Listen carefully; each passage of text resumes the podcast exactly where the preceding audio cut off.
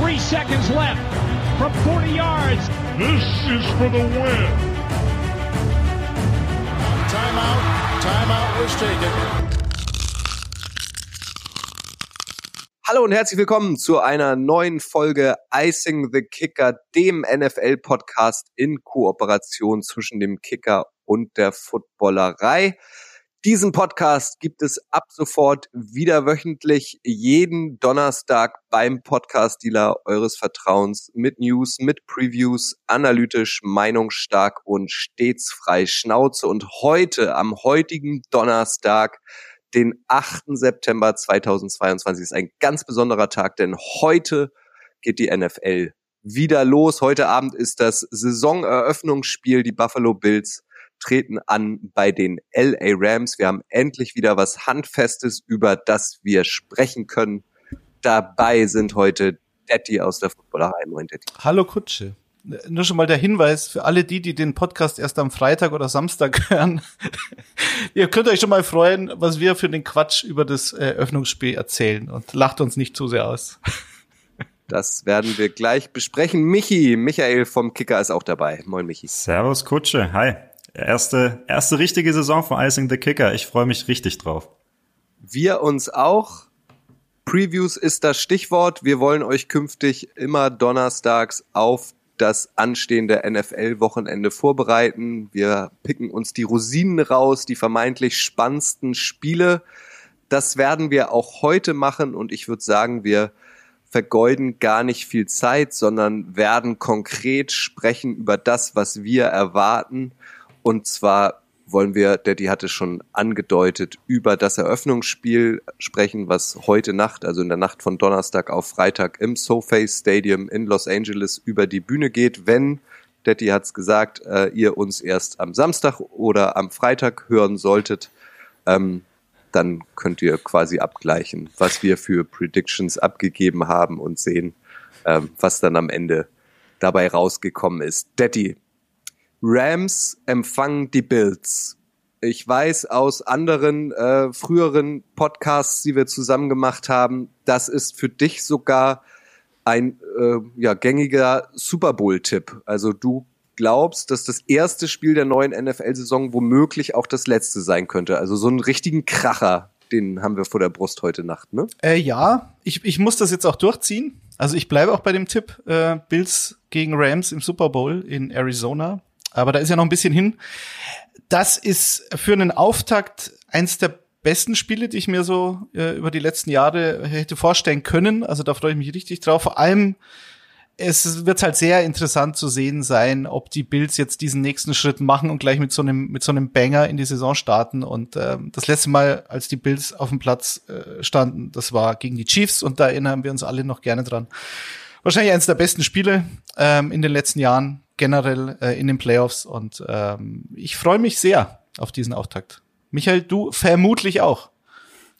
Ich gehe komplett mit. Also ich glaube, es ist fast das, das geilste Spiel, was man am Anfang kriegen kann. Ähm, es ist auch, was die Buchmacher angeht, es ist der Top-Favorit gegen den Titelverteidiger, kann man sagen. Ähm, die Bills waren mhm. ja auch, wir hatten ja auch in der Offseason eine Power-Ranking-Folge. Äh, wo wir beide die Bills auf Nummer eins hatten. Also wie gesagt, Top-Favorit gegen den amtierenden Champion. Ich glaube, viel geiler kann es gar nicht losgehen. Und ähm, ja, die Frage ist, wie gut sind die Bills wirklich? Sind es Contender? Sind es dann doch die Pretender? Und ähm, ich glaube, ein großer Faktor könnte in dem Spiel Von Miller werden. Ähm, Im Super Bowl war er noch ein wichtiger Faktor für die andere Seite, für die Rams. Jetzt spielt er bei den Bills. Ähm, hat die Seiten gewechselt und der Pass Rush war ja vielleicht noch eine der wenigen Schwachstellen der Bills letztes Jahr, könnte man sagen. Und in dem Matchup könnte es, glaube ich, gleich ein, ja, ein Schlüssel werden, finde ich. Ähm, bei den Rams war es letztes Jahr so, wenn Stafford Druck bekommen hat, Matthew Stafford, der Quarterback, ähm, wenn er einmal oder gar nicht gesackt wurde, haben die Rams neun von zehn Spielen gewonnen. Wenn es öfter der Fall war, haben sie noch drei von sieben Spielen gewonnen. Also wenn die Rams Druck kriegen, wenn Stafford Druck kriegt, dann kriegen die Rams Probleme und wir erinnern uns, Andrew Whitworth, Whitworth ist nicht mehr da, der Left Tackle.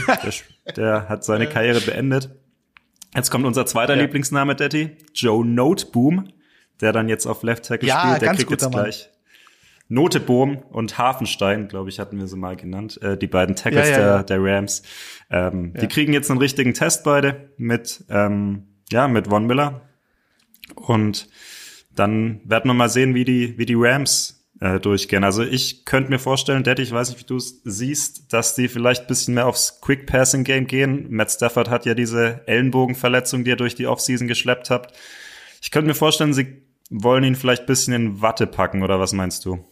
Ja, das wird man sehen. Das ist halt eine von diesen vielen Stories der Offseason oder der Preseason, ist halt dieser Ellbogen von Matthew Stafford. Ähm, ich glaube nicht, dass das ein großes Thema sein wird. Ich meine, er ist jetzt nicht mehr der Jüngste. Und dass er ab und zu mal seinen Arm oder seine Schulter schont, das ist jetzt auch nichts Neues. Ähm, auch vielleicht während der Saison, dass er mal ein Training oder zwei aussetzt, das ist schon okay. So dieser sogenannte Veteran Rest, den werden wir sicher sehen bei Matthew Stafford. Aber du hast der, die, den Schlüssel zum Sieg für die Bills eigentlich schon angesprochen. Also wie gesagt, diese Statistik ist schon bemerkenswert. Wenn Stafford Druck kriegt und der Druck vor allem durchkommt, darum geht's ja, ähm, dann ist die Chance für die Bills ungleich höher.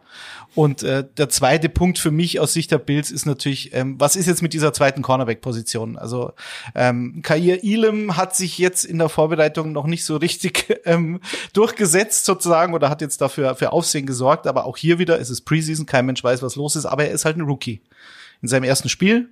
Und Joe Davis White ist noch nicht fit. So, das war ja auch noch nicht klar, wie da die, wie da die Lage ist, aber ähm, sie werden halt da mit einem relativ, äh, mit einer relativ unerfahrenen Secondary daherkommen und das könnte gegen die Rams und wie du schon sagst, Quick Passing Game Cooper Cup gegen eine Zone Defense. Da wird er schon relativ oft die freien Zonen finden, vermute ich. Und deswegen glaube ich nicht, dass sie Cooper Cup großartig äh, containen können. Sie müssen halt schauen, dass sie keine Big Plays zulassen und vielleicht selbst ein paar Turnovers generieren, weil da waren sie, glaube ich, das drittbeste Team letztes Jahr, die Bills. Cooper Cup ist übrigens ein gutes Stichwort, das weiß vielleicht nicht jeder. Äh, kurzer, kurzer Ausflug meinerseits ähm, in die Familiendynastie von Cooper Cup. Wusstet ihr, dass ähm, dessen Vater, Craig Cup heißt er, ähm, auch in der NFL gespielt hat? Der war nämlich Quarterback, ähm, wurde gedraftet von den New York Giants 1990 konnte sich allerdings im Gegensatz zu seinem Sohn ähm, nicht wirklich durchsetzen in der NFL, war bei den äh, Cardinals auch noch und bei den, bei den Cowboys hat dann aber 1991 schon seine NFL-Karriere auf Eis gelegt, ist dann noch in die World League of Football gegangen, das ist dann die spätere NFL Europe gewesen. Ähm, also der äh, hat nicht so eine Fabelkarriere wie sein Sohn hingelegt. Ähm, der Opa von Cooper Cup hat auch in der NFL der gespielt. Opa, Opa der heißt Cup. Jake Cup und war Guard, äh, hat also in der O-Line gespielt. Ähm, der war auch erfolgreich. Der hat sich von 1964 bis 1975 in der NFL gehalten. Also Football-Dynastien, die Mannings lassen grüßen, die finden wir auch ähm, bei den Rams. Lasst uns nochmal, ihr habt über Matthew Stafford gesprochen, auch ähm, über äh, Josh Allen sprechen, den Quarterback der Bills. Ähm, der gilt bei vielen als potenzieller Kandidat auf den MVP Award am Ende der Regular Season. Traut ihr ihm das auch zu? Ich ich traue es ihm zu. Ich glaube, wir werden ja nachher noch äh, unsere MVP-Tipps abgeben. Äh, Spoiler Alert: Bei mir wird es nicht Josh Allen sein. Ähm, ich traue es ihm natürlich zu. Er ist auch logischerweise irgendwie so ein bisschen nach dem ganzen Spektakel, auch nach diesem äh, Spektakel gegen die, gegen die Chiefs, was ja jetzt der letzte Eindruck war, den wir von ihm gesehen haben, als er eigentlich überragt hat und am Ende trotzdem nicht gewonnen hat. Ähm, ich bin halt gespannt, was er ohne Brian Dable macht. Er hat bis jetzt immer Brian Dable an seiner Seite gehabt als, als Offensive Coordinator. Ähm, einer der besten Offensive Coordinator der Liga die letzten Jahre. Der ist jetzt äh, bei den New York Giants Head Coach. Ähm, und ich bin halt gespannt, ob, ob die, ob die Rams das, äh, die, die, die, die, die Rams, die Chiefs, die Bills äh, es noch so umsetzen können mit Josh Allen und ob, äh, ja, ob Josh Allen vielleicht dann doch ein bisschen Probleme bekommt. Natürlich ist er halt genau das, was man eigentlich von einem MVP erwarten erwarten kann. Also diese spektakulären Plays, auch diese äh, diese Athletik, die er mitbringt. Ähm, das will man ja sehen. Man, man will jetzt keinen, keinen langweiligen MVP haben, der halt so seine Bälle verteilt. Ne? Und Josh Allen ist genau das, ähm, der, was dann auch den, den Hype generieren könnte. Gut, das soll's sein ähm, mit unserer Preview auf das Spiel heute Nacht, ähm, damit wir uns nicht zu sehr blamieren, wenn ihr uns, wie gesagt, erst Freitag oder Samstag hört. Detti, dann hau doch mal raus. Was meinst du? Wer gewinnt das NFL-Eröffnungsspiel? Die Buffalo Bills oder die Los Angeles Rams, der Titelverteidiger? Also ich glaube, wir könnten einen Shootout erleben. Dann wird es natürlich keiner, wenn davon jeder ausgeht. Das ist ja bekannt. Aber ähm, also die beiden Offenses, wenn man die letztes Jahr vergleicht, das waren schon absolute High-Scoring Power Offenses und da hat sich glaube ich nicht wirklich was dran geändert. Ich glaube auch nicht, um die, dieses Matchup vielleicht mal kurz anzusprechen. Jalen Ramsey gegen Stefan Dix. Ich glaube gar nicht, dass wir die beiden so äh, bei jedem Snap miteinander, dass die es miteinander zu tun haben werden, weil Jalen Ramsey eigentlich nicht unter Raheem Morris ähm, halt diese ähm, den den Nummer eins Receiver des Gegners äh, ähm, covert, also diese, dieser Shadow Cornerback ist er eigentlich nicht. Deswegen glaube ich, wird er auch völlig frei drehen. Cooper Cup und Stefan Dix, das wird äh, ein schöner Vergleich. Aber ich gehe mit den äh, Rams, weil seit 2004 gibt es dieses Auftaktspiel mit dem Super Bowl Gewinner donnerstags und da ist die Bilanz 14 zu 2 für den Titelverteidiger. Und Sean McVay ist einer der besten Opening Day Coaches in NFL History. Der hat nämlich äh, fünf Spiele, fünf Siege und dabei immer mit einem Durchschnitt von 17 Punkten Unterschied diese Spiele gewonnen. Also gehe ich mit den Rams zu Hause. Ich glaube, es wird aber relativ knapp und Highscoring einigermaßen mit 31 zu 28. Michi? Ich wollte auch die, die Statistik von Sean McVains Rennen werfen. Er muss aber dazu sagen, dass er diese, in allen diesen fünf Spielen auch ähm, waren die Rams selbst am Anfang seiner Zeit, als, er, als die Rams ja eigentlich noch kein so tolles Team waren, äh, beziehungsweise ja noch nicht so hoch gehandelt wurde. Er war in allen fünf Spielen auch immer favorisiert. Ähm, das heißt, er hatte meistens auch das bessere Team. Jetzt weiß ich nicht, ob er noch das bessere Team hat als die Bills. Äh, ich glaube auch, dass es sehr eng wird. Ich glaube aber, dass sich die Bills äh, ganz knapp durchsetzen werden mit 29 zu 27. Okay. Ich setze auf die Bills und zwar aus dem Grund, weil es in der NFL ja wirklich selten ist, dass eine Mannschaft den Titel verteidigt. Ich glaube nämlich nicht, dass die Rams ähm, zweimal in Folge den Super Bowl gewinnen und sie werden ähm, schon den, den ersten Dämpfer im Eröffnungsspiel bekommen und die Bills gewinnen deutlich. Ich definiere deutlich ja. jetzt nicht weiter. Ich kann dann nämlich später auch sagen, wenn man mit drei Punkten, also einem Field Goal zum Beispiel, äh, gewinnt, kann das auch deutlich sein, wenn nur noch drei Sekunden zu spielen sind. Wir werden schauen. Ihr könnt das hier gerne archivieren und uns dann daran messen, ähm, wenn ihr uns, wie gesagt, erst später hört. Wo wir auf der sicheren Seite sind, sind die nächsten drei Duelle, die wir uns rausgesucht haben. Detti, äh, eins ist äh, der Auftritt der Kansas City Chiefs am Sonntag 22:45 unserer Zeit ist da Kickoff bei den Arizona Cardinals. Patrick Mahomes gegen Kyler Murray ist das Quarterback-Duell. Was erwartest du dir denn von dieser Begegnung? Also es ist ja schon bemerkenswert, wie diese Offseason für Kyler Murray gelaufen ist. Es gab ja erst ähm, diese Geschichte, dass er die Cardinals von seinen äh, Social Media äh, Kanälen verbannt hat. Dann kam raus, dass er das wohl jedes Jahr macht, also so ein Clean Slate quasi immer macht in der Offseason. Dann hat er doch seinen Vertrag verlängert und dann kam aber raus, dass äh, die Cardinals ursprünglich so eine Klausel in diesem Vertrag drin haben wollten dass er ähm, sozusagen einen Nachweis liefern muss, dass er auch schön äh, Filmstudy betreibt. Und da war Kyler Murray natürlich nicht begeistert, weil das äh, rückt ihn in kein gutes Licht. Dann wurde diese Klausel wieder rausgenommen. Und wir werden sehen, wie es da weitergeht in dieser Beziehung. Ich glaube, es ist so ein bisschen Make or Break für Murray, für die Cardinals, für Cliff Kingsbury vor allen Dingen. Äh, ich ich bin gespannt, ob sie wieder so starten, wie sie normalerweise immer starten und dann gegen Ende abkacken oder ob es diesmal andersrum ist oder ob sie wirklich eine konstante Saison hinlegen können. Ähm, das Spiel gegen die Chiefs, da gebe ich ihnen schon eine gute Chance, weil ich glaube einfach, dass die Chiefs ohne Tyreek Hill, den sie ja an die Dolphins verloren haben in der Offseason, sich einfach noch mal ein bisschen neu definieren müssen und da kann es natürlich sein, dass das am Anfang nicht so läuft wie wie geschmiert und geschmiert war diese Offense halt jetzt über die letzten Jahre.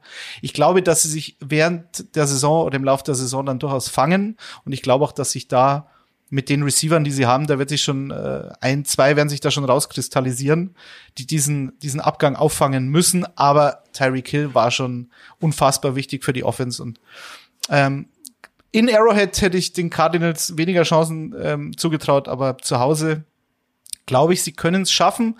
Bei den Cardinals ist halt auch wieder hier die Frage, Cornerbacks bisschen dünn, bisschen sehr dünn sogar, gerade gegen die Chiefs.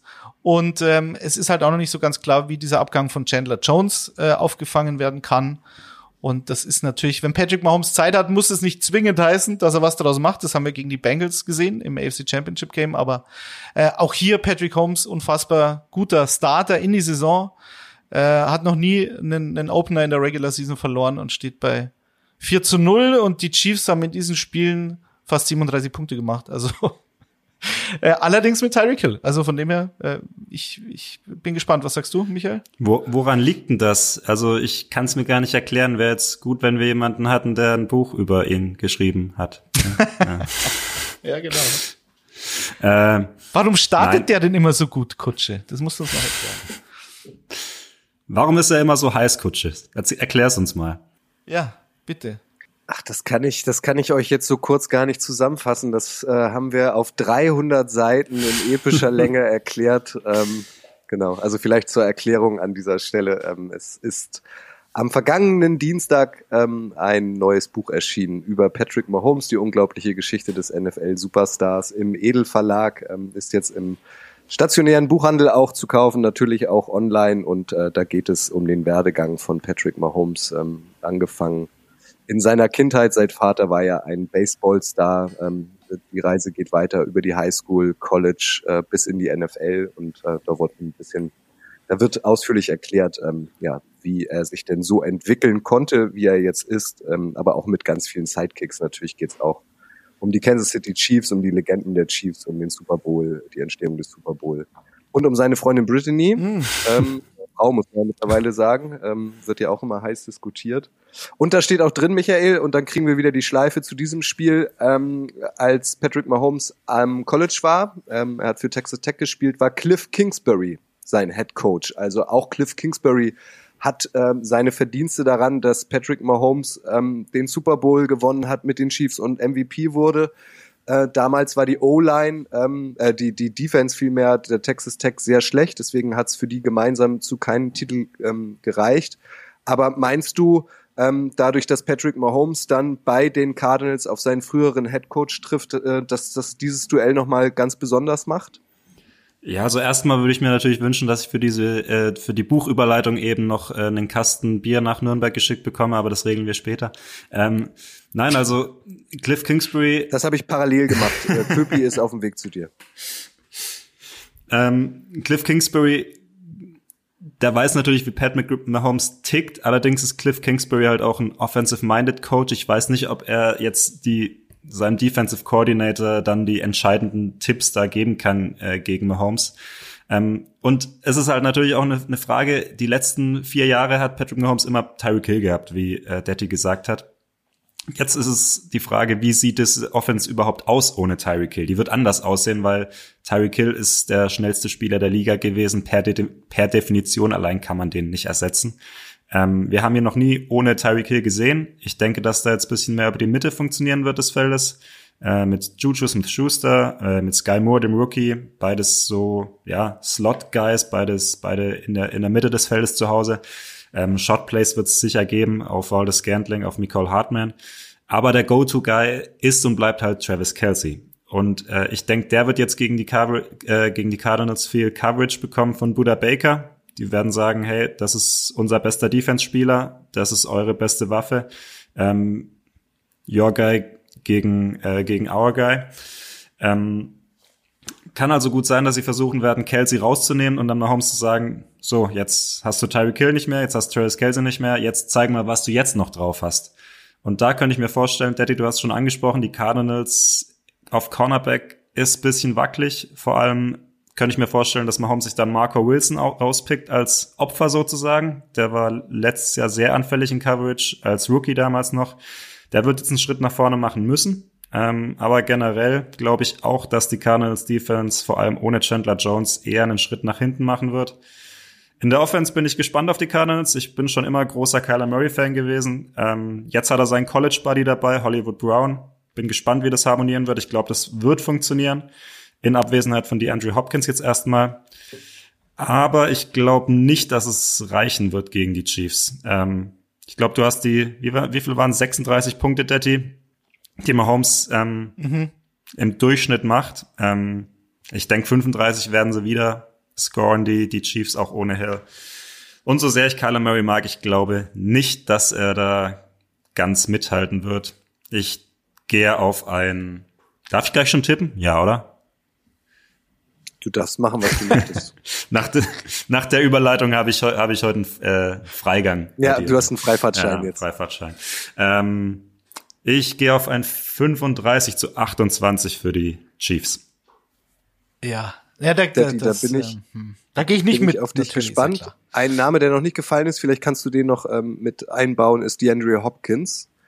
Der ist gesperrt, sechs Spiele, der Top Receiver der Cardinals. Dafür ist jetzt Hollywood Brown da. Michi hat's gesagt. Hm. Dein Tipp. Ja, er ist da. Zach Ertz wäre dann auch so eine Option im Passing Game für die Cardinals, der wichtig sein könnte. Der ist aber angeschlagen. Ähm, ja, da haben sie noch Max Williams und Trey McBride, ein Rookie Tight End. Da sollte man eigentlich nie zu viel erwarten, gerade was, was diese Passing Offense betrifft. Also Marquise Brown muss ein super Spiel machen, das ist klar. Äh, ich spekuliere ein bisschen drauf, wenn ich mit den Cardinals gehe, was ich tun werde, dass halt diese, diese Defense, die haben sie ja, die Chiefs auf die Defense konzentriert im Draft, vor allen Dingen mit den ersten Picks, mit George Kalafdis und Trent McDuffie. Das fand ich sehr, sehr, sehr vernünftige Picks, die sie da gemacht haben. Ich weiß aber halt auch nicht, ob die beiden jetzt gleich im ersten Spiel so einen Impact haben werden. Äh, Tyron Matthew ist halt auch weg. Das ist ein bisschen, fliegt unter dem Radar, weil sich jeder auf Tyreek Hill konzentriert, dass der, dass der nicht mehr im Team ist. Äh, und das könnte auch wehtun. Also wie gesagt, ich glaube, die Chiefs werden so vielleicht ein paar schwere Wochen zu Beginn haben. Ähm, deswegen gehe ich tatsächlich mit den Cardinals, weil die halt historisch gesehen immer relativ gut starten in die Saison und es dann hinten raus dünn wird. Ähm, ich sag 28 zu 27 für die Cardinals tatsächlich. Ui, Ei, ei, ei. das ist ja spannend. Ja, das wird ein Nailbiter, Kutsche. Das wird da. Bist du da eigentlich? Ich, ich habe gehört, dass du eine Reise machst in den nächsten Tagen. Ist das korrekt? Darf man das überhaupt sagen? Das ist korrekt. Äh, bei dem Spiel werde ich aber nicht sein. Ich werde bei dem Spiel sein, über das wir gleich sprechen. Ähm, erst nochmal, um dieses Spiel abzuschließen. Ich glaube, dass die Chiefs gewinnen und die Cardinals dementsprechend verlieren. Und äh, der, äh, Michi hat es ja gesagt, ähm, wir wollen am Ende noch ein paar äh, ausgewählte äh, Kategorien äh, predikten. Ähm, ich glaube, dass die Cardinals enttäuschen werden dieses Jahr. Ich habe da irgendwie kein gutes Gefühl. Ähm, deswegen setze ich auf die Chiefs und die Cardinals werden Probleme bekommen. Ach, du- so mein du bist doch befangen. Muss aber natürlich nicht Du stimmen. bist doch befangen jetzt. Du kannst doch gar nicht mehr frei entscheiden. Das ist ja so Chiefs geprägt. Das überrascht mich nicht. Aber okay, es ist nicht ganz unrealistisch, der Tipp. Meiner ist ein bisschen gewagter, glaube ich. Die nächste Rosine, die wir für euch rausgepickt haben, ist das Sunday Night Game. Und zwar empfangen da die Dallas Cowboys die Tampa Bay Buccaneers mit Tom Brady, der einfach nicht aufhören will. Ihr habt es mitbekommen, er hängt noch ein weiteres Jahr mindestens dran und muss dann also im AT&T Stadium am Sonntag äh, loslegen. Da bin ich tatsächlich vor Ort. Ähm, also ich schaue mir zwei NFL-Spiele gemeinsam mit Daniel an. Sonntag das Sunday Night Game der Cowboys gegen die Buccaneers und dann am Donnerstag das erste richtige Thursday Night Game, wenn man so will, ähm, Chiefs gegen gegen Chargers. Da freue ich mich freue ich mich sehr drauf. Daddy, Olle Brady, Dauerschleife.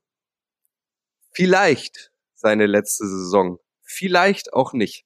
Er war zwischendurch äh, in der Vorbereitung zwei Wochen mal weg, hat sich eine Auszeit genommen. Ähm, welchen Tom Brady sehen wir denn? Ist das einer, der deiner Meinung nach auch in der kommenden Saison der Liga den Buccaneers den Stempel aufdrücken kann? Oder werden wir vielleicht Zeuge der ersten äh, Verschleißerscheinung? Was ist dein Gefühl? Nein, der hat keine Verschleißerscheinung, das wissen wir alle. Das, ähm, das wird nie passieren. Also das wird nie der Grund sein, warum Brady aufhört, glaube ich, dass er, dass er zu schlecht ist für diese Liga. Ähm, ich meine, der kommt au- aus seiner besten Saison heraus, rein statistisch. Also 5.315 Passing Yards mit 44. Jetzt ist er 45 und hat vielleicht, also weniger diese, diese, diese Absenz da während des Trainingcamps, das ist völlig egal, da kann er machen, was er will. Aber es ist schon ein bisschen schwierig, was diese O-Line betrifft, weil sie hatten halt zum einen Abgänge, beide Guards, beide Starter weg und dann hat sich halt auch noch der Center Ryan Jensen schwer verletzt, ziemlich früh in der Preseason. Äh, damit konnte man jetzt nicht rechnen und damit ist halt klar, okay, Leute wie Aaron Stinney äh, auf Guard, Luke Gidicki, den sie, den, den, den sie gedraftet haben, den Rookie, und Robert Hainsey als Center, die müssen halt jetzt gerade diese Interior O-Line bei den Buccaneers für Brady regeln. Und da fühlt er sich ja sehr wohl. Da sitzt er in seinem Nest, bekommt von außen kaum Druck, weil, äh, weil er natürlich sehr gute Tackles hat. Ähm, und da bin ich gespannt. Also Worths und Donovan Smith, das bleibt äh, grundsolide. Es gehört zu den besseren Tackles der Liga, dieses Tandem. Aber äh, wenn es die, die Cowboys schaffen, durch die Mitte bisschen äh, auf Brady zu gehen und er nicht so ähm, in seinem Liegestuhl sitzt und sich dann äh, Pick Your Poison sagen kann zu der Cowboys Defense, dann wird's halt eng für Dallas. Und was aus Cowboys Sicht natürlich entscheidend ist, was passiert mit Mika Parsons? So, also ähm, spielt er jetzt wieder eher Inside Linebacker? Spielt er, macht er doch eher Edge äh, und, und hilft im Pass Rush? Ähm, sie müssen ihn halt klonen äh, und, und ihn auf beiden Positionen einsetzen, geht halt nicht. Und äh, es war, gab ja Gerüchte, dass er eben eher wieder auf diese, noch nicht, auf diese traditionelle Inside Linebacker Position zurückgeht, als der er ja gedraftet wurde ursprünglich mal. Also das wird für mich sehr interessant, dieser Faktor. Kriegt Brady Druck und auf der anderen Seite können die Buccaneers Druck machen. Unser Freund Michael Joe Tyron Shoyinka, kann der jetzt den nächsten Schritt machen ähm, in der D-Line der, der Buccaneers, die ja jetzt mit Todd Bowles einen neuen äh, Head Coach haben, der vorher die Defense koordiniert hat. Und auch hier wird es dann einen Hiccup geben, weil er, ich weiß nicht, callt er die Plays, callt er sie nicht? Wenn ja, wie viel Einfluss kann er auf die Defense nehmen? Ähm, ist halt ein anderer, anderer Job, das muss man schon sagen. War ja auch letztes Jahr das Eröffnungsspiel. Ähm, übrigens, also das Eröffnungsspiel sogar, ne, haben wir, glaube ich, noch gar nicht gesagt. Äh, Hammerspiel letztes Jahr, fand ich. Also da hat man gleich, gleich im ersten Spiel richtig Bock auf die Saison gekriegt. Cowboys waren nah dran, glaube ich, so ein bisschen ein Upset zu schaffen gegen die Cardinals. Hat nicht ganz gereicht dann am Ende. Ähm, und jetzt ist es ja so, Daddy, du hast gerade gesagt, die, äh, die Cardinals, äh, die, die Buccaneers haben ein bisschen Probleme in der O-Line. Ähm, das haben die Cowboys ja auch. Die haben auch große Verletzungsprobleme. Äh, Tyron Smith müssen sie ersetzen hat sich schwer verletzt, der Left Tackle, einer der besten Left Tackles der letzten Jahre. Ähm, und jetzt haben sie den, glaube ich, 80 Jahre alten Jason Peters geholt, um ihn zu ersetzen. ähm, ich weiß gar nicht, übrigens, ist der active? Wird, wird der active das sein? Das habe ich, ich weiß jetzt klar. ehrlich gesagt nicht. Wenn er active ist, ähm, kommt es zum direkt im ersten, in der ersten Woche zum Duell der beiden ältesten Spieler in der neuen NFL-Saison. Jason Peters, äh, ich habe 80 gesagt, er ist aber erst 40, trotzdem älter als ich. ja, und äh, Tom Brady mit 45. Ähm, und sie haben beide ja auch noch was anderes gemeinsam. Also es ist nicht so, dass nicht nur so, dass sie beide Probleme in der Offensive Line haben, sondern sie warten auch beide bisschen drauf, dass ihr Nummer zwei Receiver zurückkommt. Bei den Cowboys ist es Michael Gallup, der auch einen Kreuzbandriss hatte, wird wohl noch nicht spielen, so wie ich es gehört habe, gegen die Bucks. Mhm. Und bei den Bucks halt Chris Godwin, vielleicht noch größerer Faktor für diese Offense. Ebenfalls Kreuzbandriss in der Vorsaison. Ähm, bei dem ist es wohl auch noch nicht ganz klar, ob er spielen wird. Ja, und dann ist halt die Frage, die Probleme sind relativ identisch und wer kann sie besser überspielen? Detti, was meinst du? Ja, ich, ich, ich schmeiß da nochmal die Statistik von äh, Tom Brady gegen die Cowboys äh, hinein in den Ring. Also sechs Spiele, 6-0, äh, 1733 Yards, um genau zu sein, und 14 Touchdowns. Natürlich war da dieses, dieses High-Scoring-Game letztes Jahr auch mit dabei, aber okay, das ist jetzt der letzte Eindruck, deswegen könnte es ein super Spiel werden. Äh, ja, wie du schon sagst, beide ähnliche Probleme und ähm, CD Lamp muss halt völlig eskalieren. Also der, den habe ich, den ist auch so ein, ein Fantasy-Liebling dieses Jahr von mir. Weil ich glaube, der könnte tatsächlich mit das meiste Volumen aller NFL-Receiver haben, weil er halt so ganz klar die Nummer eins ist und einfach das Talent, glaube ich, auch hat. Amari Absolut. Cooper mit zu ersetzen, sozusagen. Und Jalen Tolbert, der Rookie-Receiver, weiß nicht, ob der gleich so eine große Rolle spielt, aber er muss eigentlich, weil, weil ähm, äh, Gallup ja noch ausfällt. Also das wird, glaube ich, entscheidend, ob sie punkten. Ich will mit euch wieder einen kleinen Exkurs machen. Ihr sollt ja auch was lernen in diesem Podcast. ähm, Dallas Cowboys, Americas Team. Falls ihr euch fragt, wie diese Bezeichnung eigentlich zustande kam, das haben die Cowboys einem gewissen Bob Ryan zu verdanken. Das ist ein Redakteur von NFL-Films gewesen und der hat im Vorwort seines Highlight-Videos zu den besten Cowboy-Szenen der Saison 1978 folgende Sätze formuliert, die dann von Sportreporter John Facenda eingesprochen wurden. Und zwar hieß das, sie erscheinen so oft im Fernsehen, dass ihre Gesichter der Öffentlichkeit so vertraut sind wie Präsidenten und Filmstars. Sie sind die Dallas Cowboys Americas Team. Und äh, diese Sätze hat dann äh, bei der, beim, beim Kickoff zur Saison 1979 ein äh, Kommentator von CBS aufgegriffen und hat dann auch gesagt, hier kommen die Cowboys Americas, äh, Americas Team. Seitdem sind die Cowboys irgendwie Americas Team. Ähm, Ende der 1970er Jahre gehörten die Cowboys auch zu den besten Teams der NFL, äh, waren in neun Jahren fünfmal im Super Bowl und haben ihn zweimal gewonnen. Die Cowboys, wisst ihr, sind die wertvollste, das wertvollste Sportteam ähm, mindestens der NFL, ich glaube sogar der Welt. Sechseinhalb Milliarden Dollar sind sie gerade wert, ähm, gefolgt von den Patriots mit fünf Milliarden und den Giants mit viereinhalb Milliarden.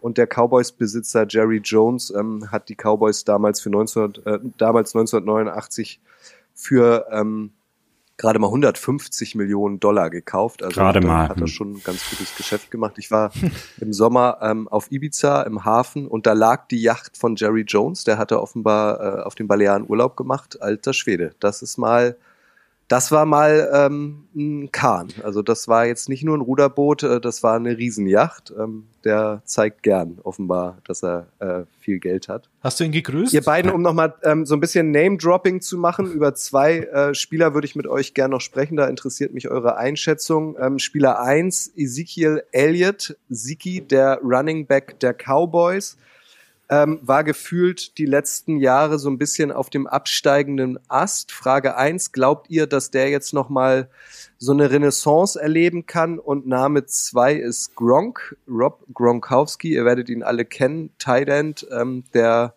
verheiratet ist gefühlt mit Tom Brady, erst bei den Patriots, zuletzt bei den Buccaneers. Der hat jetzt tatsächlich seine Karriere beendet, hat sich aber eine Hintertür aufgelassen. Meint ihr, dass der ähm, im Laufe der Saison vielleicht doch nochmal reaktiviert wird, dass er doch nochmal spielt oder ist der jetzt weg?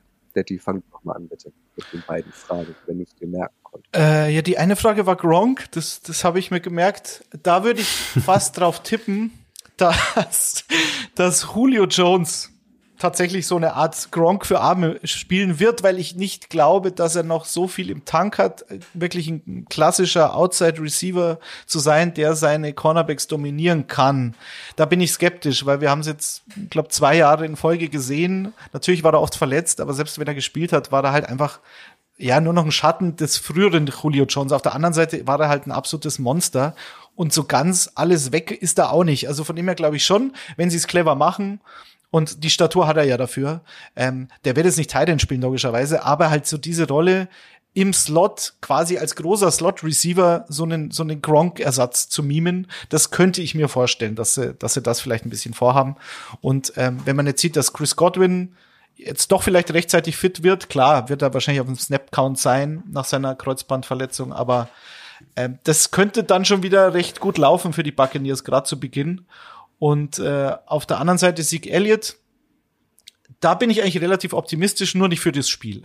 Also, ich glaube, Elliott hat schon noch was im Tank und da wird auch vergessen. Ich glaube, der hat letztes Jahr kein Spiel verpasst oder so gut wie keins zumindest und hat sich aber, glaube ich, ganz zu Beginn der Saison schon schon schon eine relativ schwere Bandverletzung im Knie zugezogen. So, also ähm, hat aber trotzdem gespielt. Und dann, dass er da nicht mehr so spritzig ist, wie es, wie es früher war, ist jetzt keine Überraschung. Also ich glaube, dieser Faktor Verletzung, den hat man ein bisschen unter den Tisch gekehrt.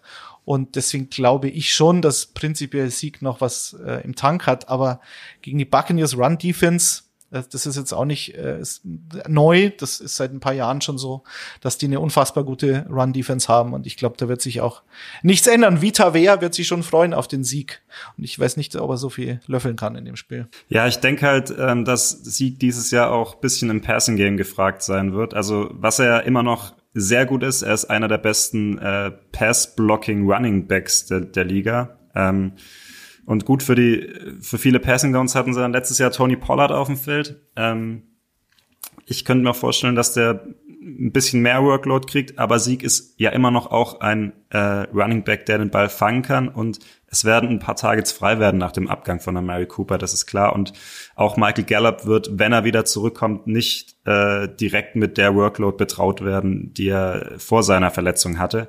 Ähm, also ich denke, das ist vielleicht was, wo Sieg dieses Jahr sich ein bisschen profilieren kann, weil er ja eigentlich doch ein ähm, solider äh, Pass-Catching-Back ist einigermaßen.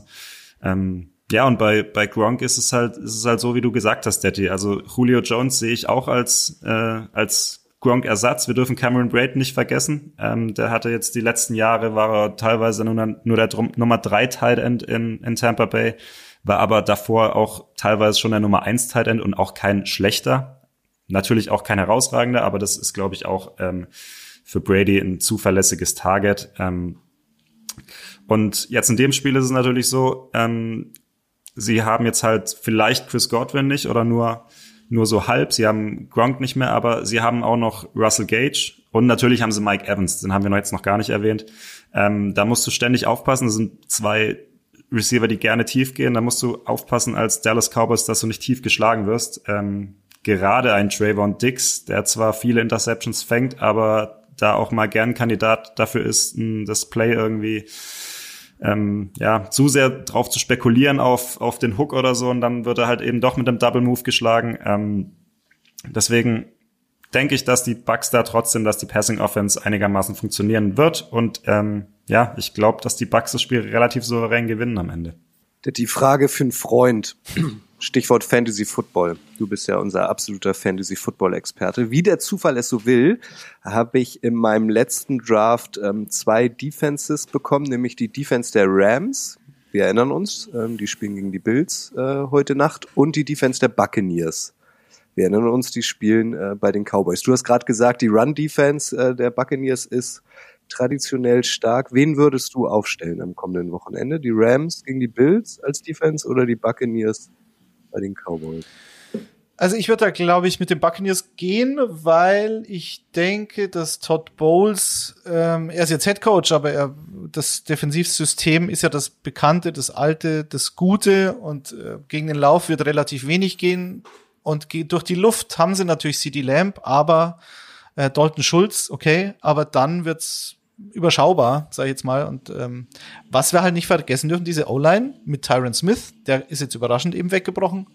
Aber sie haben halt auch Lyle Collins verscherbelt zu den Bengals und sie haben halt Amari Cooper in der Offense auch nicht mehr. Also von dem her, das sind für mich zu viele Abgänge. Ähm, in der Defense haben sie Randy Gregory verloren, der eigentlich schon unterschrieben hatte und dann doch nach Denver gewechselt ist. Also für mich haben die Cowboys zu viele Abgänge, um das Spiel zu gewinnen. Und an deiner Stelle würde ich gleich mit den Buccaneers gehen, weil gegen Josh Allen eine Defense aufzustellen, ist schon ähm, mutig. Aber du, du bist ein mutiger Mann, Kutsche, deswegen kannst du es natürlich machen. Und vor allen Dingen, und das ist ja das Entscheidende, ich bin einmal in meinem Leben, war ich bei einem Spiel, das war damals das Miracle at the Meadowlands, die Geschichte habe ich schon oft erzählt, aber ich tue es gern noch einmal. Giants gegen Eagles, Sensationsspiel, Punt Return, Touchdown von Deshaun Jackson in der letzten Sekunde. Und da hatte ich auf meiner Fantasy-Bank Mario Manningham von den New York Giants, falls den noch jemand kennt. Super Bowl Hero. Mhm. Und der war bei mir auf der Bank, hat zwei, richtig, von Eli Manning und er war bei, auf meiner Fantasy-Bank und hat, ich war live im Stadion und er hat zwei Touchdowns gefangen. Und damit dir das nicht passiert, würde ich an deiner Stelle die Buccaneers Defense nehmen. Dann kannst du dich immer doppelt freuen bei jedem Sack. Darfst das halt nicht so offensichtlich machen, nicht, dass du eine auf die Mütze kriegst. Aber es ist witzig, ähm, so habe ich jetzt auch erstmal aufgestellt, weil ich mir auch gedacht habe, naja gut, wenn ich schon da bin, ja, dann freue ich mich umso mehr, wenn die, wenn die Buccaneers irgendwie einen Sack machen oder eine Interception ja. oder was auch immer. Ja. Gut, Daddy, äh, Michi hatte äh, seinen Tipp schon abgegeben. Bei dir war es eigentlich auch deutlich rauszuhören. Du gehst mit den Buccaneers fürs Sunday Night Game? Ja, aber gar nicht so klar, weil halt die Cowboys zu Hause spielen, Season Opener und so weiter. Und, die, und Tampa hat ja auch ein paar Probleme, auch in der O-Line. Von dem her könnte es auch noch ein bisschen nicht so geschmiert laufen. Deswegen sage ich 27, 24 für Tampa. Aber letztlich ist es halt dann doch wieder der Brady-Faktor. Machen wir uns nichts vor. Geil. Du prognostizierst enge Spiele. Das ist super. Naja, bis jetzt. Bis jetzt. Ja, okay. Wir kommen ja noch zu einem Spiel, das haben wir noch. Ich will äh, auch noch kurz meinen Tipp abgeben. Ich äh, gehe dann, laufe dann wieder gegen den Strom, damit es abwechslungsreich wird. Ich glaube, die Cowboys gewinnen. Und Brady ähm, wird äh, Schwierigkeiten haben, in die Saison zu starten und ähm, nicht so gute Zahlen abliefern. Ist alles Glauben, keine Ahnung. Letztes Spiel, äh, das Beste zum Schluss quasi. Äh, das ist das ähm, Monday Night Game. Äh, und da kommt es wirklich ähm, zu was ganz Besonderem, finde ich. Äh, Detti, du bist Seahawks-Fan. Die Seahawks empfangen nämlich die Denver Broncos zum Saisonstart mit und jetzt kommt's Russell Wilson. Mhm. Das ist wieder so typisch NFL-affin, finde ich. Ihr wisst alle, Russell Wilson ist nicht mehr Teil der Seahawks, wurde getradet zu den Broncos, hat vor kurzem, vor wenigen Tagen dort auch schon vorzeitig seinen Vertrag nochmal verlängert. Also er hat sich, stand jetzt für die nächsten sieben Jahre, zumindest auf dem Papier, mit den Broncos committed. Sein erster Auftritt beim neuen Team, ausgerechnet bei seinem alten Team. Unglaublich. Wie wird er da deiner Meinung nach empfangen? Die werden sie ihm zujubeln? Werden sie ihn ausbuhen? Werden sie ihn ignorieren? Was erwartet Russell Wilson im neuen Trikot an alter Wirkungsstätte? Was meinst du? Also da Russell Wilson immer noch der Quarterback ist, der dieser Franchise äh, den ersten und einzigen Ring in ihrer Geschichte ähm, besorgt hat. Unter anderem, da war er noch ein relativ junger Quarterback, da musste er nicht so viel machen, war aber ein exzellenter Game Manager damals schon. Musste gegen aber nicht, die Denver Broncos Gegen übrigens, die Denver ne? Broncos übrigens. Und äh, da war ich auch live im Stadion übrigens. Und da musste er das Team nicht auf seinen Schultern tragen. Das war ja dann immer so ein Argument auch, kam es kürzlich wieder auf. Da hat dann Richard Sherman herzlich lachen müssen, dass Wilson halt keinen Bock mehr hat, alles alleine zu machen. Damals war es schon die Legion of Boom. Die gibt's jetzt nicht mehr, womit wir auch schon bei der größten Schwachstelle dieses äh, Seahawks-Teams vielleicht gerade zu Beginn der Saison sind. Ich glaube, dass die Fans ihn wohlwollend empfangen. Also ich hoffe es auch. Äh, es natürlich war es jetzt kein Abschied, wo beide sich gefreut haben, okay, das macht für alle Seiten Sinn, sondern das war schon ein Schock für diese Fanbase. Aber letztlich, ähm, es ist jetzt, glaube ich, nicht so viel Porzellan kaputt gegangen, dass man sich nicht mehr in die Augen sehen und auch nicht mehr das Ganze honorieren kann. Wilson war Würdest halt du ihn ausbuhen? Natürlich nicht. Wilson war natürlich der beste Quarterback in der Seahawks-Geschichte. Mit Hasselbeck, ich hoffe, du verzeihst mir das. Aber ähm, wer dazu etwas lesen möchte, Kutsche übrigens auch ein Buchtipp meinerseits. Wenn ihr schon dabei seid, dann kauft ihr einfach zwei. Ähm, die Seattle Seahawks, eine Erfolgsstory der NFL.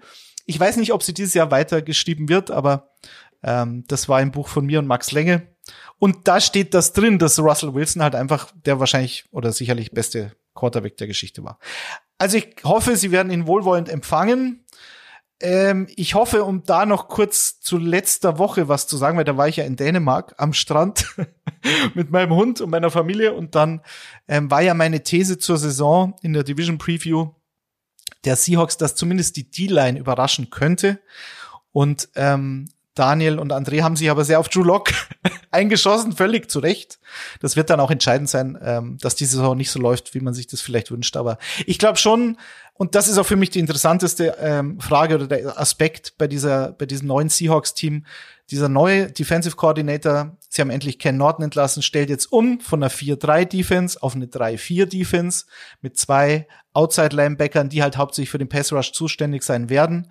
Und da, glaube ich, haben sie die perfekten Spieler dazu mit Nvuso, den sie von den Chargers geholt haben, mit Boy Murphy, ein Second-Round-Pick, äh, Rookie und Daryl Taylor, der auch eher Outside-Linebacker als Defensive End ist. Also das nochmal zur These von der letzten Woche. Ansonsten sehe ich relativ schwarz, aber ich glaube zumindest, dass die D-Line überraschen könnte. Und das wird auch ein Punkt. Michael, da würde ich gerne deine Meinung hören, was du denkst.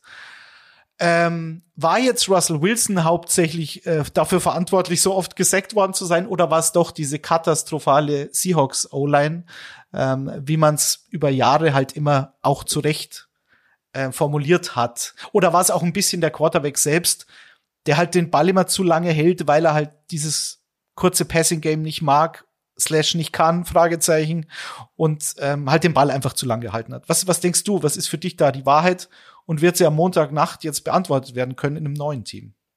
Ja, wie so oft, ne, liegt die Wahrheit dann doch bisschen dazwischen. War, war, war klar, dass die Antwort kommt. Ja, klar. Nein, also natürlich hat es bisschen damit zu tun, dass Russell Wilson den Ball äh, gerne lange hält, auch gerne vielleicht mal ein, zwei Scrambles zu viel angesetzt hat.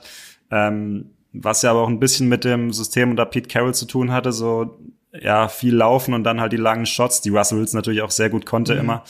Ähm, perfekter Deep Ball Passer. Ähm, aber natürlich war auch die O-Line eine Katastrophe, ehrlich gesagt, für eine große Zeit von Russell Wilsons Zeit. Ich, äh, tatsächlich, ich glaube, das wirst du schmerzlicher erfahren haben als ich.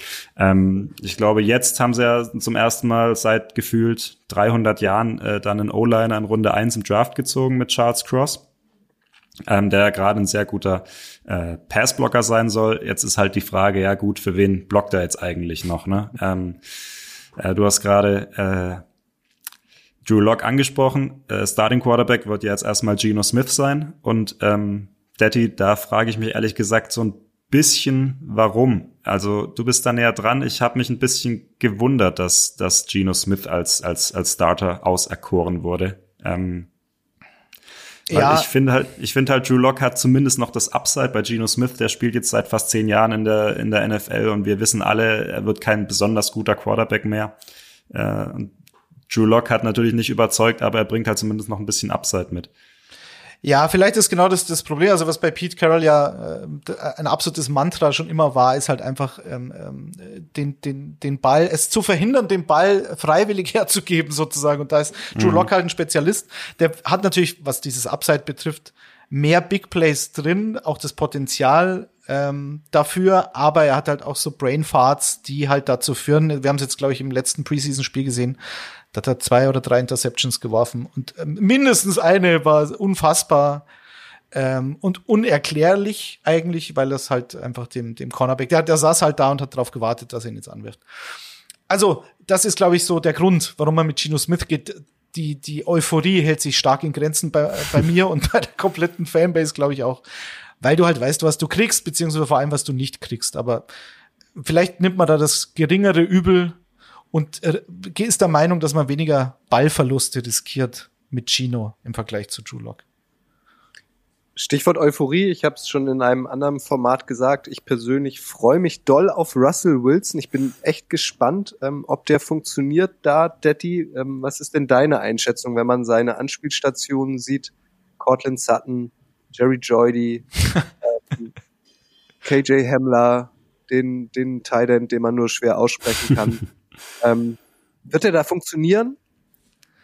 Äh, ja, ich befürchte das. Also ich glaube vor allen Dingen jetzt Montagnacht könnte es könnte es schlimm enden für die Seahawks, weil das Hauptproblem und dann noch mal, weil es ist ja auch immer die Frage, gegen wen spiele ich und habe so ein emotionales Spiel, so eine Rückkehr wie bei Russell Wilson. Und Russell Wilson, wenn er halt eins kann, dann ist es diesen Chip auf seiner Schulter äh, in, in Erfolg äh, umzuwandeln. Und ich glaube, der wird so angetrieben, vor allen Dingen in diesem Spiel, dass ich mir durchaus vorstellen kann, dass er eine fast perfekte Partie hinlegt. Vor allen Dingen, wenn man halt bedenkt, dass der, der die derzeitige Depth Chart bei den Cornerbacks in Seattle so aussieht, dass Mike Jackson, ich glaube, er heißt offiziell Michael Jackson, ein Fünftrunden-Pick von den Dallas Cowboys von 2019, ein Starter ist outside und Tariq Woolen, der in einem Week the Freak. Week the Freak, der in einem ähm, in einem Pete Carroll Labor für Cornerbacks äh, gezüchtet worden ist, weil er wirklich fast eins zu eins die Physis von Richard Sherman hat und lustigerweise ja, ebenfalls fast noch größer, oder? Ne? Ja, nee, ich glaube beide 1,91,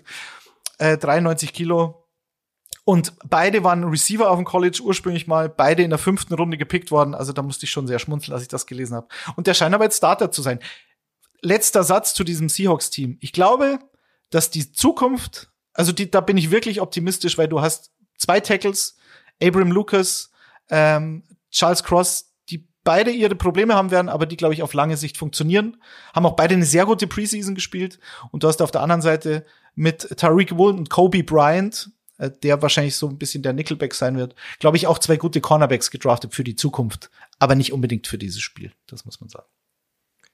Auch hier an dieser Stelle nochmal ein kleiner Sidekick meinerseits. Also ihr müsst euch alle keine Gedanken machen. Ähm, Russell Wilson hat es sich gemütlich, häuslich eingerichtet in Denver, in Colorado. Wie gesagt, ähm, der Plan ist, dass er da jetzt mindestens sieben Jahre spielt. Er hat sich nämlich das teuerste Einfamilienhaus, das jemals in der Geschichte der Region Denver verkauft wurde, gegönnt knapp 2000 Quadratmeter Wohnfläche, eine Garage mit Platz für neun Autos, einem Basketballkorb, äh, Court, ähm, im Haus, einem Theater, einem Indoor-Pool. Also mh, Russell und seine Frau Kyara äh, plus die Kinder, ähm, sie müssen auf jeden Fall nicht auf engstem Raum ähm, die nächsten Jahre in Denver leben. Michael, der lebt fast, aber auch nur fast so pompös wie du, oder? ja, mit den Bierflaschen im Hintergrund. Die hat er bestimmt ja, auch. Der hat nicht so viel Bierflaschen ausgetrunken wie ich wahrscheinlich, sonst wäre er nicht da, wo. Äh, 25 ja, Millionen Dollar hat das Ding gekostet. Ja, äh, meine Bierflaschen im Hintergrund auch fast. Aber, äh, Vom Einfamilienhaus klingt sehr nett. Ja, ich, ich, ich, ich Ich hoffe ja schon die ganze Zeit, dass man die Baustelle vor meinem Fenster nicht hört, jetzt, jetzt im Podcast. Ich glaube, die hat äh, Russell Wilson auch nicht, beziehungsweise das wird alles innerhalb von einer halben Stunde äh, von tüchtigen Handwerkern äh, gefixt. Ähm, naja, also was, was ich noch ähm, gerade anmerken wollte zu den Broncos, ähm, weil du angesprochen hast, die Secondary der Seahawks sehe ich natürlich auch als Problem. Und die Broncos Receiver, hat Kutsch ja angesprochen, bei denen gibt es halt auch keine Ausreden mehr. Also Jerry Judy, ähm, First Round Pick, war damals der zweite Receiver, der gepickt wurde, noch vor CD Lamb. Ähm, letztes Jahr auch verletzt gewesen, kein einziger Touchdown. Cortland Sutton, auch extrem talentierter Receiver, nur zwei Touchdowns die ganze letzte Saison. Also bei beiden fehlt es nicht an den Anlagen, ähm, mussten sich halt aber viel mit schlechten Quarterback-Play rumschlagen. Ähm, man muss aber auch sagen, wir hatten zum Beispiel in Washington einen Terry McLaurin, der auch mit schlechten Quarterback-Play echt abgeliefert hat bis jetzt. Und jetzt gibt's halt diese Ausrede nicht mehr. Jetzt, hat, jetzt hast du Russell Wilson, der gezeigt hat, dass er auch, äh, dass er mit vielen Receivern zurechtkommt, mit vielen verschiedenen Typen von Receivern zurechtkommt. Ähm, und jetzt ist halt gleich so ein Spiel. Seahawks Defense, anfällige Secondary, junge Secondary, unerfahrene Secondary. Ähm, ich könnte mir vorstellen, das wird auch gleich so eine Art Breakout-Game vielleicht für, für einen von beiden oder für auch, oder auch für beide. Ähm, ich bin auch gespannt, wer dann so ein bisschen die Nummer eins wird. Daddy, was glaubst du, ist es eher Judy oder ist es eher Cortland Sutton? Was, was ist mehr so der Wilson-Typ von beiden? Ähm, da man ja davon ausgehen kann, dass Judy äh, eher durch die Mitte im Slot spielen wird, eigentlich vom, vom Körperbau schon mit Tyler Lockett zu vergleichen. Ist lustigerweise hat Tyler Lockett aber ähm, auch die Dinge, die Dinger eher tief gefangen. Das, also wenn man davon ausgeht, dass die tiefen Bälle das äh, Bread and Butter von Russell Wilson sind, dann glaube ich schon an eine Cortland Sutton Season. Ähm, auch für Fantasy Football, glaube ich, könnte der sehr überraschen und wirklich dominant sein. Also ich glaube stark an Cortland Sutton dieses Jahr. Ich habe noch eine Frage für einen Freund. Ich kann mich daran erinnern, als Jerry äh, gedraftet wurde, wurde ich ausgelacht, dass ich als NFL-Commissioner ihn Jerry Judy genannt habe. Jetzt redet ihr auch die ganze Zeit von Jerry Judy. Deswegen habe ich ihn vorhin Jerry Joydy genannt. Wie heißt er denn jetzt? Du hast ihn schon immer Joydy genannt. Und vielleicht heißt er auch so. Wir müssen ihn halt mal anrufen und das klären.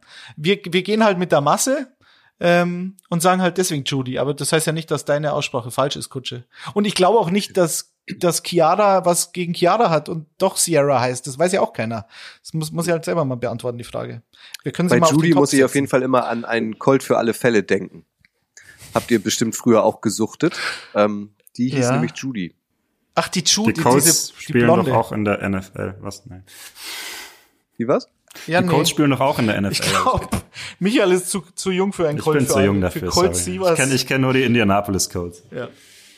Reicht auch. Lee Majors, ein Colt für alle Fälle. Also wie kann man den denn nicht kennen? Musst du jetzt nach Aufnahme dieses Podcasts bitte ähm, googeln. Ja, ja ich mache ich, mach ich dann in meinem Heimkino im Westflügel meines Anwesens dann. so, jetzt haben wir es. So, lasst uns auch diese Begegnung ähm, abschließen. Wer euch zugehört hat, aufmerksam, ähm, hat schon rausgehört, dass ihr logischerweise auf die Broncos tippt, aber begründet es doch nochmal kurz. Plus Ergebnistipp bitte. Also, ich habe zwei Varianten. Die eine ist, da, nein, drei. Die dritte ist sehr unwahrscheinlich, dass Seattle wirklich dieses Spiel gewinnen kann und für den Upset Alert äh, hoch 10 sorgt. Die wahrscheinliche Variante ist für mich, dass es gerade in der ersten Halbzeit relativ übel wird. Ähm, also wir werden viele Punts sehen, das kann ich mir durchaus vorstellen. Äh, Grundvoraussetzung ist natürlich, dass diese D-Line in Seattle dann funktioniert und Wilson Druck bekommt und Wilson halt im ersten Spiel in einem völlig neuen System mit neuen Mitspielern, das kennt er halt einfach nicht seit zehn Jahren, ähm, da halt auch noch ein bisschen rostig ist und dann könnte es so ein knappes Ding für Denver werden, in Anführungszeichen 17 zu 13. Das wird dann kein schönes Spiel, aber ähm, ja, und Seattle muss halt über den Lauf kommen, aber das ist auch kein Geheimnis. Wenn Rashad Penny da weitermacht, wo er aufgehört hat letztes Jahr, und dann so ein 50-Yard-Touchdown äh, zustande bringt und dieses Stadion äh, explodiert und dann Russell Wilson eine Interception auf Tariq Woolen wirft, dann könnte was gehen, aber wahrscheinlich ist das nicht, Michael. Ja, also ich glaube auch, dass es kein schönes Spiel wird. Ähm, ich glaube, dass Russell Wilson noch nicht das machen wird, was man von ihm gewohnt ist. Man muss auch sagen, er war letztes Jahr verletzt, hat das Jahr davor nicht ganz so toll gespielt, muss man ein bisschen abwarten. Vielleicht braucht er wirklich noch eine Zeit lang. Ähm, und von den Seahawks muss ich sagen, da sehe ich halt ehrlich gesagt relativ schwarz dieses Jahr. Ähm, deswegen werden es die Broncos gewinnen mit 20 zu 10, aber es wird kein tolles Spiel. Ich reite mit euch auf den Broncos und glaube auch, dass die Broncos das gewinnen. Zum Abschluss, Michi hat es ähm, schon mal angespoilert, dadurch, äh, dass es die Icing the Kicker Folge am Tag des NFL Kickoffs ist, äh, wollen wir noch ein bisschen in die Glaskugel schauen und euch unsere Einschätzung abgeben in vier Kategorien. Die erste Kategorie lautet, Wer kommt in den Super Bowl? Detti hat sich da schon geäußert. Ähm, er sieht das Duell äh, Bills gegen Rams. Wie sieht's bei dir aus, Michael? Äh, ich gehe auch mit den Rams. Ähm, ich glaube gar nicht mal, weil sie so viel besser sind als letztes Jahr, im Gegenteil, aber weil die NFC einfach nicht so stark ist wie dieses Jahr. Da sehe ich die Bucks noch als Hauptkonkurrenten, meine Packers vielleicht noch, aber da ist es leider auf Receiver einfach zu dünn, glaube ich, für den Super Bowl. Ähm, deswegen glaube ich auch, dass die Rams in den Super Bowl kommen und der Gegner wird nicht Buffalo heißen, sondern ich gehe tatsächlich mit den Kansas City Chiefs. Ich glaube, es kann ein bisschen dauern bei ihnen, aber diese Kombination Patrick Mahomes mit Andy Reid, die werden einen Weg finden, auch Tyreek Hill zu ersetzen. Ähm, Travis Kelsey ist immer noch da. Eric Bieniemy ist immer noch da. Ähm, ja, deswegen glaube ich äh, die Chiefs gegen die Rams. Mir geht es da ähnlich wie euch. Ich habe es mir auch angeguckt. Also wer sonst außer den Rams soll es aus der NFC schaffen? Ähm, äh, die Buccaneers mit Brady glaube ich nicht. Die Packers, tut mir leid, Michi, scheiden eh immer aus, wenn es drauf ankommt. Also können es ja nur die Rams sein. Und ich habe es mir auch angeguckt. Chiefs, Bills, Jaguars natürlich muss man auf dem Zettel haben. Aber ich würde da auch dann mit Daddy ähm, gehen. Also wahrscheinlich, äh, der wahrscheinlichste Case wird wahrscheinlich Rams gegen die Bills sein. Zweiter Punkt ist der MVP, Daddy. Wer wird für dich MVP der NFL-Saison 2022?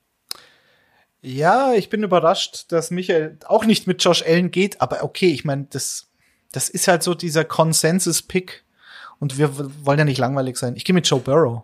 So schaut's nämlich aus. Ich glaube jetzt nicht, dass die, dass die Bengals nochmal in den Super Bowl kommen. Ich glaube, gerade die Defense ist okay, ist nicht schlechter geworden, aber vor allem die O-Line ist deutlich besser geworden, glaube ich, als letztes Jahr. Und äh, Fakt ist halt einfach, dass Burrow, glaube ich, das beste Receiving Core der ganzen Liga hat, eine deutlich bessere O-Line hat und ich glaube nicht, dass er schlechter wird. Und ähm, das führt mich dazu, ihn zum MVP zu küren, weil es ja ein, ein, ein Spieler, äh, eine Spielerauszeichnung ist und ich glaube, dass er auch die Statistiken liefern wird die das rechtfertigen. Und ich glaube, dass die Bengals eine gute Saison spielen. Michael, what say you?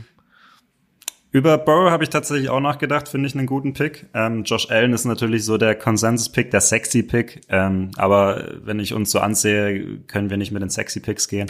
ähm, was soll das denn? Heißen? Was soll das denn? Ist Joe Burrow jetzt nicht sexy oder was? Ähm, das, das, ich glaube, das müssen andere beurteilen. Ähm, nein, also ich glaube, Josh Allen, ähm, das, das, das Fehlen von, von Brian Dable wird sich doch bemerkbar machen. Deswegen glaube ich nicht, dass er MVP wird. Und ähm, wenn Alexander von Kutschowski ähm, ein Buch über jemanden Wie bitte? schreibt. Kannst du das nochmal sagen? Äh, Kutsche, wenn Kutsche ein Buch über jemanden schreibt, äh, dann, dann, muss, dann muss er was können. Ähm, und ihr lacht deswegen, mich aus, weil ich Jerry Judy aussprechen kann. Das, deswegen äh, Patrick Mahomes äh, wird diese Saison MVP und äh, wird es auch in den Super Bowl schaffen. Er ist der beste Quarterback, den die NFL hat. Wo gibt's? I'm sexy and you know it, deswegen nehme ich äh, Josh Allen. Der wird für mich der MVP. Fakt ist, es wird wahrscheinlich mal wieder ein Quarterback sein. Da muss man jetzt kein Prophet sein. Wie immer, Detti. Wir gucken auf die dunkle Seite äh, der Macht, äh, gehen in die Defense. Wer wird denn der Defensive Player of the Year in deinem Kopf? Ich mach's kurz, ich habe es an anderer Stelle schon mal äh, prophezeit. Für mich wird es Miles Garrett. Das ist das Jahr. Kein Mensch redet über die Browns, abgesehen von einem bestimmten Spieler. Aber die Defense ist echt gut. Und ich glaube, dass Garrett, wenn er mal nicht verletzt ist oder Covid bekommt, ähm, und ich glaube, er war auch letztes Jahr auf einem guten Weg dahin. Und ähm, nach dieser Erkrankung war er nicht mehr der gleiche anscheinend. Äh, ich, ich hoffe einfach mal, er bleibt fit wird nicht gesperrt, wird nicht krank. Und wenn das alles zusammenpasst, dann äh, glaube ich, dass er TJ Watt ablösen kann als Defensive Player of the Year. Ja, da mache ich es ganz, ganz kurz. Ich, ich gehe mit, Daddy. Ich glaube auch an Miles Garrett. Äh, ich halte die Browns Defense für sehr, sehr stark dieses Jahr. Ähm, die ist sehr jung, noch entwicklungsfähig. Da wird sich Miles Garrett auch leicht tun, weil die Coverage besser sein wird als letztes Jahr. Äh, mit seinem Band of the Edge ist er sowieso einfach nicht zu stoppen, äh, 101. Ähm, ich denke, er macht die 20-6 und ich gehe mit. Miles Garrett, Defensive Player of the Year. Ich bringe Abwechslung rein. Auch nicht wirklich kreativ, aber dann nenne ich halt Aaron Donald. Damit wir ist eigentlich dein MVP-Tipp Josh Allen? Zu posten. Ja. Dein MVP-Tipp Josh Allen, ist es eigentlich der von den Jaguars dann? Genau, der Linebacker der Jaguars. Ja, ja. Nur, noch mal, nur mal sicher gehen. Kann ja sein, dass du so einen Quarterback gemeint hast. Ja, na, glaube Genau, wir versuchen ähm, diese Predictions, diese Season Predictions noch ähm, in Form von Social Media Grafiken aufzubereiten. Stand jetzt wissen wir noch nicht, ob es uns gelingt. Falls ja, seid ihr natürlich herzlich ähm, eingeladen, auch eure Tipps da abzugeben. Ich nenne Aaron Donald, um ein anderes Face, einen anderen Namen zu haben. Letzte Sache, die wir noch besprechen wollen ähm, diesbezüglich ist, welches Team wird eurer Meinung nach die größte Überraschung in der kommenden Saison und welches Team wird ähm, für negative Vibes sorgen? Na, ich glaube, wir hatten die Woche eins speziell für den größten Upset genommen, oder Michael? War es nicht so gedacht? Ja, man kann, man kann ja ein bisschen, man kann es ja ein bisschen auf beides drehen. Ähm, bei der Enttäuschung, ich bin einfach, und deswegen, da verbinde ich einfach mal beides. Ich glaube, in Week One wird die große Überraschung sein. Die Detroit Lions schlagen die Philadelphia Eagles hey, ähm, hey, knapp. Hey, ähm, ich glaube nicht an die Eagles. Ich habe es schon in der Power Rankings Folge gesagt. Ich glaube nicht an Jalen Hurts. Ich bin nicht überzeugt. Ähm, die Lions musst du durch die Luft schlagen, glaube ich, mit ihrer schwachen Secondary. Ähm, ich sehe Jalen Hurts nicht als den Passer an, der das schafft, selbst mit AJ Brown. Und Detroit äh, hat eine gute Entwicklung hingelegt. In der letzten Saison ist gut zusammengewachsen unter Dan Campbell. Ähm, die gewinnen das irgendwie mit ein bisschen Glück, obwohl sie natürlich das schlechte Roster haben, ganz klar. Ähm, und ja, die Eagles könnte ich mir vorstellen, werden ihrem Hype nicht ganz gerecht ähm, und damit habe ich jetzt schön mal äh, sowohl Week One als auch äh, als auch die Saisonenttäuschung zusammengefasst. Sehr gut. Du bist so ein Experte, Michi. Wahnsinn. Ja. Ja, ein Fuchs vor allem. Also ich, ich habe jetzt äh, als Upset Alert für Week One habe ich tatsächlich die Vikings zu Hause über die Packers. Ähm, weiß nicht, ob es eine Überraschung ist, weil so selten passiert es ja nicht. Sie gewinnen natürlich nie die Division, aber ab und zu schlagen sie die, die Packers dann schon, vor allen Dingen zu Hause. Da, das, ähm, dafür habe ich mich entschieden. Und ähm, ja, als Überraschungsteam, hm, dann nehme ich dann die Dolphins. Weil ich glaube, dass, dass die offensiv äh, funktionieren unter Mike McDaniel. Defensiv mache ich mir eh keine Sorgen. Und dann ist die große Frage, ist Tour denn jetzt gut oder, oder nicht? Aber das ist nicht unser Problem. Ich nehme als positive Überraschung die New Orleans Saints. Ich glaube, denen trauen viele nicht ganz so viel zu, aber ich glaube an James Winston. Ich glaube vor allem an die Defense. Das wird wieder eine der besten sein. Ähm, ich denke, die Saints äh, werden eine sehr gute Rolle in der NFC South spielen und auf jeden Fall die Playoffs erreichen. Ich habe als positive Überraschung auch die Lions. Es ist irgendwie so ein Herzensding, ne? Ich glaube, ganz viele, jetzt vielleicht nicht unbedingt die Packers, Vikings, Fans und Ich mag so, die Lions die auch. Bears Fans, aber ich glaube, viele wünschen den Lions einfach Erfolg. Ich habe da auch ein gutes Gefühl, die werden positiv überraschen. Ähm, negativ die Dolphins, Daddy. Mhm. Ähm, ich weiß nicht. Mal gucken. Vorhin habe ich schon gesagt, die Cardinals ähm, werden, glaube ich, auch nicht so gut abschneiden, ähm, wie viele erwarten. Alles glaube ich. Alles der Deckmantel des Glaubens. Der Deckmantel Und die Glaubens. Überraschung wird, ähm, die Colts werden ähm, an Spieltag eins ein Spiel gewinnen. Das haben sie seit 2014 nicht mehr. Die haben immer das erste Spiel seit 2014 verloren, haben unter Frank Reich dementsprechend auch noch nie das erste Spiel äh, gewonnen, haben unter Frank Reich ja auch noch nie die Division gewonnen, die AFC South. Das wird jetzt alles passieren.